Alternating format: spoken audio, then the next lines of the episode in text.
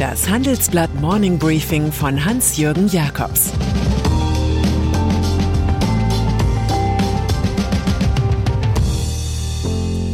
Guten Morgen allerseits. Heute ist Mittwoch, der 9. März. Und das sind unsere Themen. Benzin oder der Preis der Freiheit. Weizen oder der Preis des Krieges. Nickel oder der Preis der Spekulation. Energiepreise. Der Preis der Freiheit steht auf den Schildern an der Tankstelle. US-Präsident Joe Biden stimmt die Bevölkerung auf noch höhere Benzinpreise ein. Für die Vereinigten Staaten hat er einen Importstopp für russisches Öl verfügt. Biden fiel das relativ leicht, da nur acht Prozent der Öleinfuhren der USA aus Russland stammen.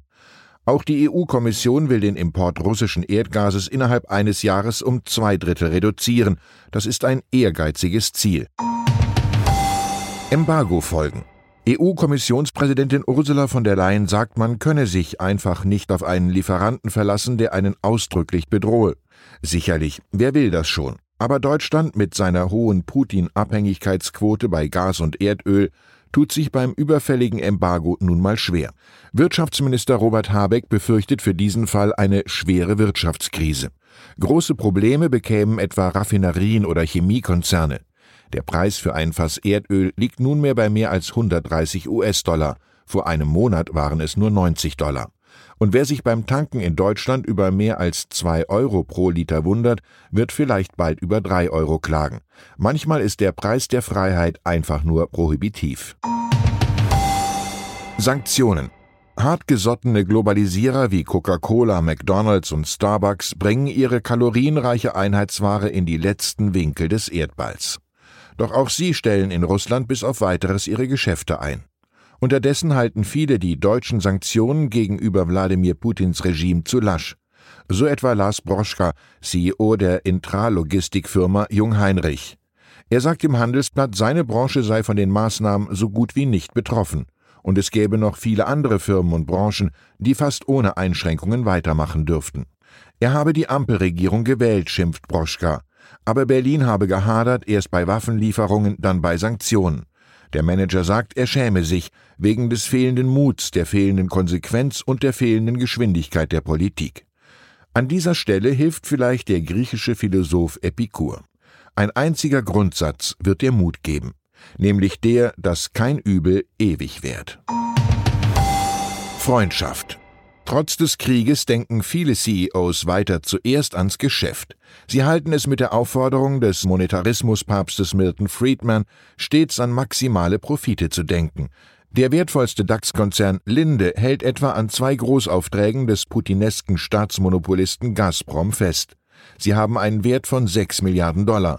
Man habe exzellente Beziehungen zu Gazprom, schwärmte CEO Sanjiv Lamba noch Ende 2021.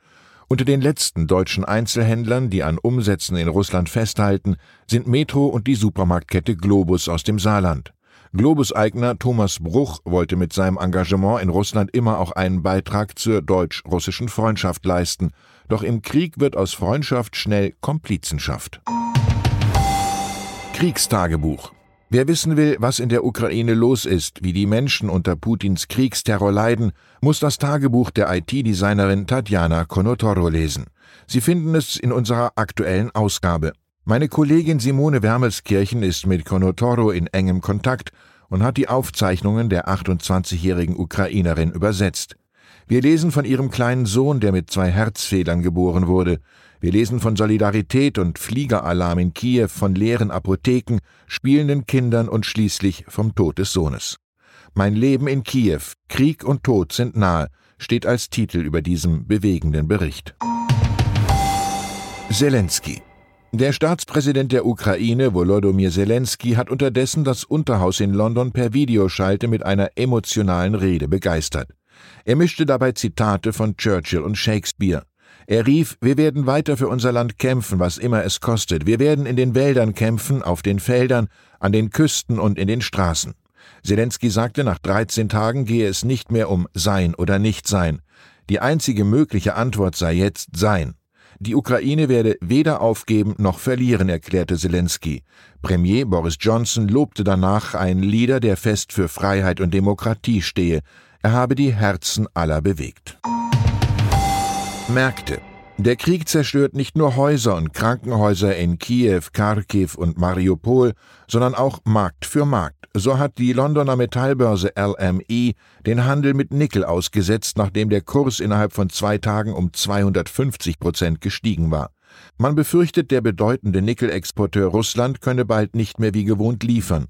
Zudem hat sich ganz offenbar der chinesische Unternehmer Shang Guangda verzockt. Er hatte auf fallende Preise gesetzt und muss nun Liquidität nachschießen. Auf historischem Höchststand liegt auch der Weizenpreis. 420 Euro pro Tonne. Russland und Ukraine liefern normalerweise ein Drittel des weltweit gehandelten Getreides.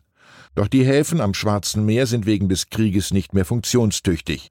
Hauptabnehmern wie dem Libanon, Libyen, Syrien oder Somalia drohen Hungersnöte und Unruhen. Putin müsse gar keine Atomwaffen einsetzen, sagt ein Rohstoffexperte. Ein Agrarkrieg sei viel effektiver, um den Westen und die ganze Welt zu destabilisieren. Klaus Michael Kühne. Und dann ist da noch der Logistikunternehmer, Luxushotelier und enttäuschter HSV-Fan Klaus Michael Kühne. Der 84-Jährige wandelt auf den Spuren des verstorbenen Münchner Vollblutunternehmers Heinz Hermann Thiele. Wie einst der Eigentümer von Knorr-Bremse steigt auch Milliardär Kühne als größter Aktionär bei der Lufthansa ein. 4,04 Prozent der Aktien von Europas größter Fluggesellschaft hat er übernommen. Erwarten dürfte er wohl eine gute Zusammenarbeit zwischen seiner Logistikfirma Kühne und Nagel und Lufthansa Cargo. Das wäre jedenfalls eine handfeste ökonomische Begründung für die Investition. Thiele hatte einst andere Motive angeführt. Die Lufthansa habe von allen Airlines einfach die besten Schlafsitze, hatte er geschwärmt. Ich wünsche Ihnen einen schönen Tag zum Abheben. Es grüßt Sie herzlich Ihr Hans-Jürgen Jakobs. Das war das Handelsblatt Morning Briefing von Hans-Jürgen Jakobs, gesprochen von Peter Hofmann.